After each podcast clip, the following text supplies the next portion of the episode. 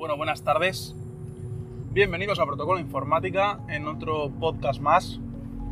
Hoy me ha llegado el paraviento del micro Shure MLV. Lo tiene puesto ahora mismo, está en la solapa y estamos conduciendo a 40 por hora en una calle del polígono industrial de donde trabajo. Eh, no sé qué tal el ruido, veremos cuando llegue a casa qué tal. En fin, eh, estoy mirando unos temitas para comentar hoy. El primero de ellos y de más reciente actualidad es la presentación del Huawei Mate o Mate 20 Pro. Es un teléfono que a priori me parece brutal. A nivel estético es un Galaxy Note 9 con notch. Este notch, según parece, se puede ocultar vía software pues ya sabéis, es una pantalla AMOLED en la cual pues tú le puedes decir que cierta parte la tenga en negro y por tanto quedaría pues eh, más parecido todavía a la estética de un Note. Eh, tiene algo similar al Face ID de Apple, no sé qué tal funcionará. Tiene como novedad también, novedad entre comillas, un lector de huella dactilar bajo la pantalla. Perdón, eh, ¿Qué más tiene destacable? tiene eh, una batería de 4200 mAh, con lo cual a nivel de autonomía estará muy bien. Tiene una pantalla de, creo recordar, 6,4 pulgadas, aunque eso es un dato que he mirado por encima y francamente no sé si es correcto, ya me diréis. Eh, y otra de las cosas interesantes que, que, tiene el teléfono es que a pesar de tener carga inalámbrica, la tiene en ambos sentidos. Es decir, bueno, más que a pesar, pues, pues una característica favorable.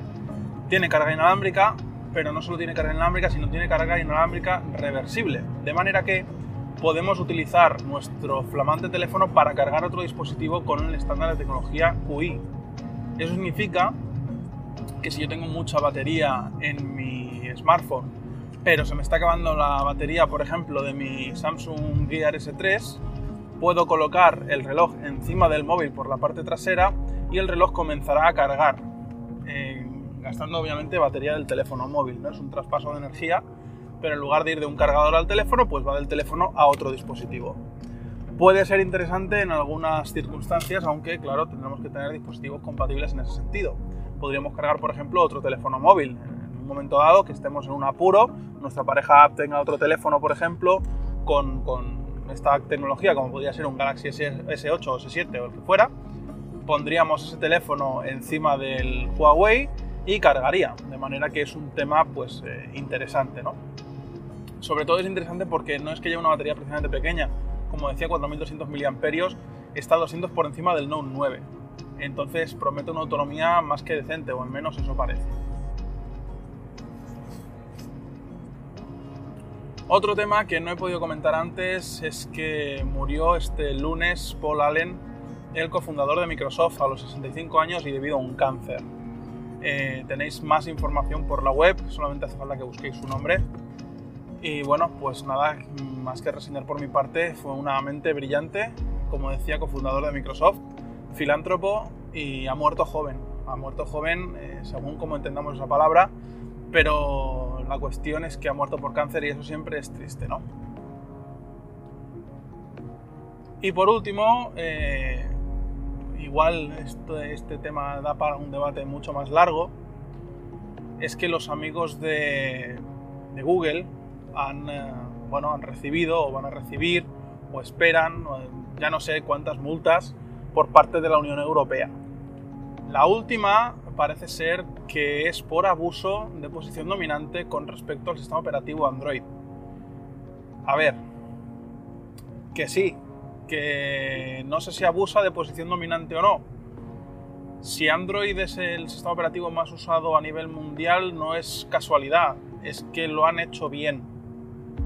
Lo han hecho muy bien.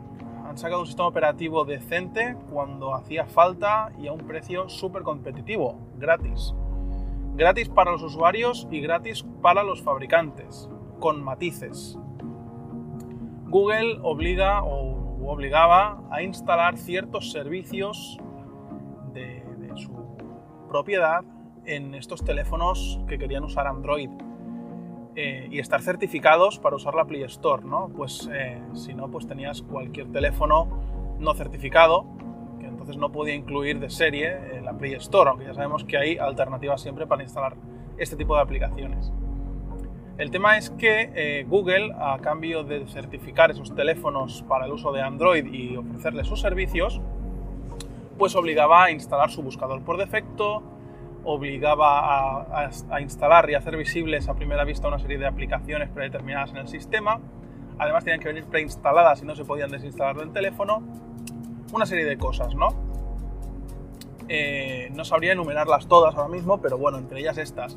Una más restrictiva es que si tú sacas, por ejemplo, yo soy Samsung y quiero sacar el Galaxy S9 con Android y la Play Store, no puedo sacar luego un S9 con un fork de Android que no lleve eh, la Play Store, por ejemplo, ¿no? entonces limitaba de alguna manera a los fabricantes a que si querían ese teléfono con Android solo podía salir con Android.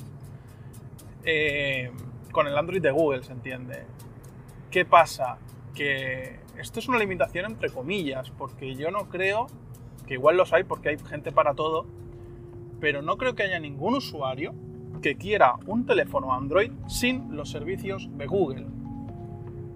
Y digo en general porque eh, he leído muchos titulares y algunos artículos más en profundidad. El típico, ¿cómo tener tu móvil no sé qué sin los servicios de Google? Instalando no sé cuántas aplicaciones y deshabilitando otras tantas. Bueno, eh, no te compres un Android cómprate en su momento un Windows Phone, que ahora ya no, cómprate un iPhone, cómprate, yo qué sé, ¿no? Cualquier eh, marca china que no tenga los servicios de Google. El que se compra Android, como digo, por norma general, lo que quiere, aparte de un teléfono en condiciones, son los servicios de Google. Eh, Gmail, YouTube, Play Store, Keep, traductor, etc, etc, etc. Vamos, eh, no es que Google tiene tus datos y Google sabe dónde estás y Google, Google, Google. Bueno, muchos de estos artículos cuando decían, no, es que te pones las apps de Microsoft que sustituyen pues a Google Docs, a, Google Calc, etc. Y así Google no tiene tus datos. Bueno, Vale, puede usar Bing, que es un peor buscador, bajo mi punto de vista, al menos aquí. Puede usar las aplicaciones de Office, puede usar lo que quiera, pero, pero mis datos en lugar de tenerlos Google los tiene Microsoft. Y, estáis seguros de que uno lo hace peor que la otra. Y yo creo que van por igual, y francamente, para tener unas aplicaciones que sí pueden no estar mal, pero tener que estar haciendo inventos y, evitando de alguna manera eh, expresamente a Google, cuando la integración de servicios, los servicios colaborativos que tiene Google y demás, bajo mi punto de vista, y ahora que los estoy usando a nivel más eh, profesional, creo que son mejores. Seguro que hay quien cree que no, y cada uno es libre de instalar lo que quiera, pero no pidamos un Android sin Google. yo es que, perdón, eso ha sido limpio parabrisas que está empezando a llover. No, no lo concibo. Eh, lo entiendo, no lo comparto, y no lo concibo. Yo si quiero Android es por los servicios de Google, aparte de que el teléfono sea mejor o peor. Entonces todos estos artículos que dicen, no, no, instálate esto, ponte aquello, no sé qué, y así podrás quitar Google del todo de tu teléfono. Bueno, no. Para mí no es una opción, no es una, no es una solución. Entonces, el hecho de que Android fuera gratuito para los fabricantes con esas condiciones de tendrás que usar esto, esto y esto, además es beneficioso porque el usuario no le va a pedir al fabricante una versión de ese móvil sin los eh, servicios de Google. Entonces es que en realidad, para dos o tres fabricantes que quisieran hacer esto, el resto no creo que ni que les interese. Porque luego el usuario final no va a ir a comprar ese móvil alternativo y es un coste que tiene la empresa que no le va a servir para nada. Dicho esto, eh, el tema de eh, la Unión Europea. Google dice que gracias a esas condiciones con los fabricantes eh, y al ingreso de dinero por parte de estas aplicaciones, de la publicidad y demás, pues ha podido financiar hasta ahora el desarrollo de Android. Como no quiere tener que pagar multas absurdas, bajo mi punto de vista, la Unión Europea, y que tampoco esa multa que le van a poner a Google la vamos a ver los usuarios por ningún lado a nivel de beneficio, ni los fabricantes tampoco, obviamente. Yo no sé dónde irá ese, ese dinero recaudado de una multa, ¿no?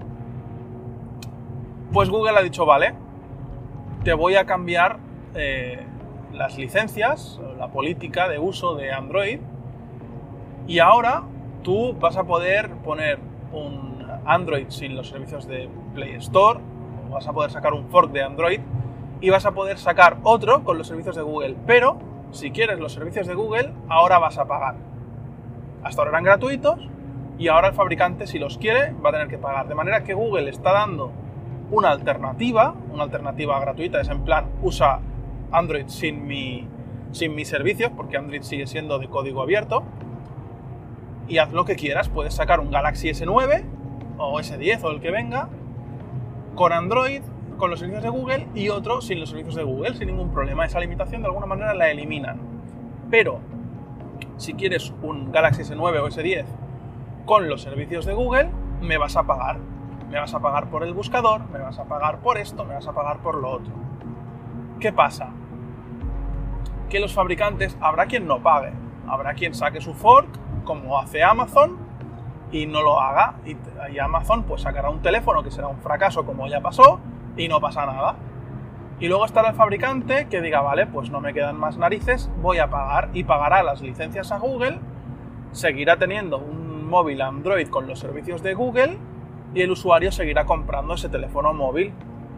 Porque ya os digo yo que al menos en un principio la grandísima mayoría de usuarios, sobre todo los usuarios de nivel medio, no le des un móvil sin la Play Store, que para instalar una aplicación tengan que irse a una tienda alternativa.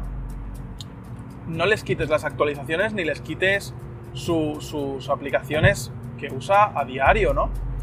Entonces, pues evidentemente esos usuarios no van a comprar el móvil que no lleve los servicios de Google, porque eso es otra, ya veremos cómo promocionan esos teléfonos. Eh, ¿Qué va a pasar? Pues que, como decía, el fabricante va a pagar esos, esas licencias de uso y el usuario va a tener su teléfono exactamente igual y Android va a seguir siendo el número uno a nivel mundial, al menos de momento. Y entonces aquí lo único que pasa es que hay un movimiento de, dinero, es decir, como Android ya no se podrá financiar de esos eh, teléfonos que no lleven sus servicios, se va a financiar porque los fabricantes van a tener que pagar esa licencia. Pero es que además eh, va a seguir igual, es decir, no, no se van a fabricar tantos teléfonos sin los servicios de Google, va a ser al contrario. Entonces, Google va a seguir teniendo esa posición dominante según la Unión Europea, pero es que además va a cobrar por ello. Entonces, ahí está la ironía.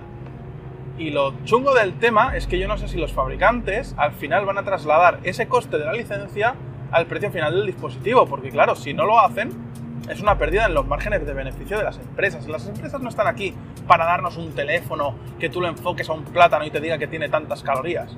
Están aquí para ganar pasta. Y si una empresa gana de cada teléfono que vende 500 euros y Google dice ahora me vas a tener que pagar, yo que sé, 50 euros por cada, por cada teléfono con estos programas instalados, tu margen de beneficio está bajando de 500 a 450.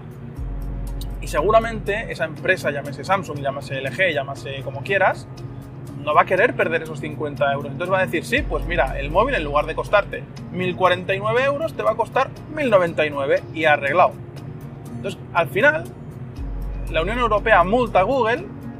Google, pues ya veremos, no sé si ha pagado, va a apelar o va a recurrir o qué.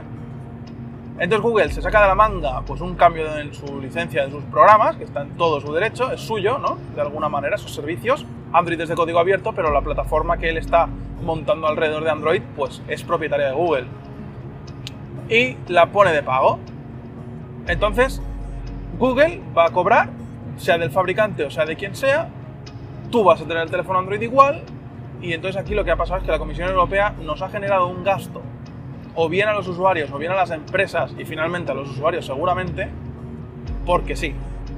Porque un sistema operativo no es eh, un monopolio o no presenta un riesgo, en teoría, cuando es el usuario el que decide utilizar ese sistema operativo porque le gusta lo que tiene o porque no tiene alternativa. A ver, pensemos. La única alternativa real ahora mismo a Android es iPhone. Y yo el primero no quiero un iPhone ni en pintura, mira que me lo he planteado veces, ¿eh? Pero es que no lo acabo de, ver. Entonces, ¿Qué alternativa hay? Había Windows, que Windows iba a ser la panacea, porque claro, Windows 10 y Windows 10 y Windows 10 y está muerto. Microsoft, de hecho, hace poco que ha dicho que, y ha reiterado que ya no tiene soporte. Entonces, ¿qué alternativa tienes? Tienes Android y tienes iPhone. No es que puedas decir, no es que tienes abuso de posición dominante porque no dejas que los fabricantes... No, no, es que no hay otra cosa, perdona. Lo único que hay es un fork. Y ya hemos visto como Firefox OS ha muerto, como el Amazon, no me acuerdo ni de cómo se llamaba. Ese teléfono no vendió nada. Y, otras muchas que seguro que hay por ahí que es que no dan para... para no, no puedes presentar hoy día un sistema operativo de la nada y, que la gente se cambie a él en base a qué, si no va a tener aplicaciones, no va a tener ecosistema, los desarrolladores están todos pillados, por Dios, llegas tarde. Entonces, bueno, ahora hablaremos de otro ejemplo, ¿no? Lo que ha pasado con el, con el Huawei Watch GT. Pero vamos, me parece absurdo, entonces vamos a reflexionar un poquito de lo que es el abuso de posición dominante, que no sé si ha ejercido algo más aparte de obligar a los fabricantes a no sacar un fork. No estoy a lo mejor tan documentado, pero al menos con los datos que tengo, me parece mega absurdo el movimiento de la Unión Europea en ese sentido. Y me parece muy astuto eh, lo que ha hecho Google. Es en plan, vale, vale, pues perdona, ¿eh? Ahora, si quieres, lo tienes libre, pero si lo quieres, vas a pagar. Y teniendo la cuota que tengo de mercado, los usuarios lo van a querer. Ya veremos qué hacen los fabricantes. Pero bueno, ahí queda el tema. Eh, lo que comentaba del Huawei Watch GT, si no lo sabéis, Huawei eh, empezó a sacar wearables, smartwatches y tal, hace ya tiempo. De hecho, el, Huawei Watch, el primero, era muy bonito, tenía Android Wear eh, y francamente era un reloj pues muy estético, muy elegante, con unas funciones sobresalientes. Y bueno, luego sacó el Huawei Watch 2, que ya lo comenté en otro episodio, que a mí pues no me convenció demasiado. Eh, ha estado un tiempo rumoreándose que iba a sacar una tercera versión, ahora con la nueva plataforma de Qualcomm, el Snapdragon 3100, que pues está adaptado a relojes y otorga más autonomía y demás. Y los señores de Huawei han sacado ese Huawei Watch GT, pues que a nivel de sobre el papel está muy bien y tal, y se rumoreaba, pues como era el caso, que iba a llevar pues Wear OS, ¿no? Porque ya seguía un poco la trayectoria, ahora que Wear OS había mejorado bastante y tenía una plataforma sobre la que construirlo a nivel de hardware, pues mucho mejor, que otorgaba más autonomía, que sobre todo donde fallaba y donde falla, de hecho, eh, Android Wear con, con esa plataforma vieja, pues era una solución pues, muy real, ¿no? Pero resulta que lo has sacado con un sistema operativo propio. Y es en plan, ¿qué has hecho? Es decir, tendrá sus más y sus menos. Podrá ser mejor o podrá ser peor. Pero si sacas un sistema operativo propio, es como sacar, como, perdón, como sacar una pulsera de actividad, porque las aplicaciones que puedas tener, prácticamente inexistentes. No le digas a Telegram que te haga una versión de su programa para, para tu sistema operativo, que no sé ni cómo se llama. Si no lo ha hecho ni para Tizen. O sea, si con todo el poderío que tiene Samsung hay empresas que no han sacado su aplicación para Tizen, que yo voy loco porque saquen Telegram y porque saquen muchas otras. Porque sí que están en Android Wear o en Wear OS, pero no en Tizen y, no se las espera. Entonces Huawei se piensa que por ser Huawei van a tener esas aplicaciones y van a tener un ecosistema brutal como tiene Google, pues me parece a mí que van un poco errados. Y si ya la gente tiene dilema entre Tizen y Wear OS, porque, por el tema de aplicaciones básicamente, porque Tizen en el resto de momento se lo funde de arriba abajo. Y me sacas uno que no se sabe cómo se comporta, que está muy dedicado al fitness, pero donde ahí Samsung ya mete, mete bastante más que Wear OS, está por ver qué hará, qué hará Huawei. Pero no vas a tener aplicaciones y no creo que tenga el poderío que tiene Samsung para desarrollar las propias, pues francamente, me sacas una pulsera de actividad que te haga las tonterías que te puede hacer a nivel de fitness, que ya te haga el reloj, y te quedas tan ancho. El hecho de sacar un reloj, sé, a lo mejor para gente que le dé más igual, pero claro, al precio que está de salida el reloj de 200 dólares, pues ostras, no sé yo. Porque si quiero una pulsera de actividad, en ese sentido, creo que Huawei incluso tiene algunas. Y si no, me voy a una Gear Fit Pro 2 de Samsung, que seguro que es mucho mejor. vamos, no pondría la mano en el fuego, pero a nivel de fitness yo creo que está, está bastante mejor. Y si no te vas a un Polar o a un Garmin, que ya son específicamente para eso, y no te vas a un Huawei, que en realidad no te aporta nada más que una estética un poquito renovada en base a lo que ya tenía, es una caja de acero y un eh, bisel que no gira de cerámica, y correa de piel, quiero decir que es un reloj más, a nivel estético además, es creo que 1,39 pulgadas de pantalla, como el el que tenía yo hasta hace poco, y, y ya está. Quiero decir que no, no aporta nada nuevo, salvo la nueva plataforma. Y tú dices, ostras, la nueva plataforma de Qualcomm, vamos a ver cómo rula Wear OS ahí y, realmente va, va, a tener ya un buen soporte el sistema de Google. Pues no, se han rajado y yo creo que se han tirado un foso, porque no sé qué éxito va a tener. Lo regalan ahora, está en promoción y te lo regalan con el Huawei Mate 20 Pro. Pero bueno, te lo regalan que el teléfono vale 1049 euros, creo, si no mal recuerdo. La versión de 6 GB y 128 de almacenamiento, quiero decir que tampoco es un regalo. Eh, a ver, es un regalo porque no lo pagas aparte, pero vamos, es una pasta. Y, francamente, me he quedado muy decepcionado. De hecho, cuando yo estuve mirando para devolver mi, reloj diésel, cuando vi el artículo que sacaban el Huawei Watch GT con Wear OS perdón, y la nueva plataforma de Qualcomm, pensé, hostia, pues me espero, no me compro el Galaxy Watch y veo a ver qué tal este Huawei Watch GT que tiene muy buena pinta. Pero claro, ahora veo que lleva un sistema operativo propio y digo, menos mal que no me esperé.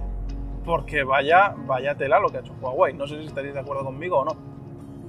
Pero bueno, ya veremos cómo les sale. Yo creo que acabarán teniendo que actualizarlo y usar Wear OS o tendrán unas ventas inútiles pero bueno, solo hace falta retroceder un poquito y, leer o buscar por ahí en Google las palabras del amigo gerente de Huawei que decía que, de gerente de CEO, no sé cómo lo llaman ahí, eh, que decía que no entendía para qué la gente quiere un wearable, ¿no? Entonces, si el, mandamás de la compañía no entiende el producto, ¿qué te está intentando vender? ¿No? O tiene muy buen asesoramiento o, no sé, va, va a la deriva. Y es uno de los motivos por los que yo directamente he dejado de lado a Huawei en ese sentido.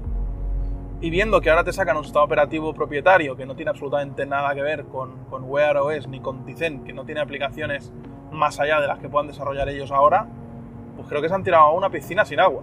Entonces ya veremos cómo les sale el asunto. Igual, como es eh, relativamente más económico que Samsung y demás, pues tiene ventas, ¿no? Pero vaya, creo que un usuario medio avanzado no le va a sacar el, el uso para el que está desarrollado, porque el que quiere hacer deporte, deporte, deporte, deporte, se va a ir a un Casio, se va a ir a un, a un Nixon o se va a ir a un Polar, como decía antes, no se va a ir a un, a un Galaxy Watch ni se va a ir a un Huawei Watch GT.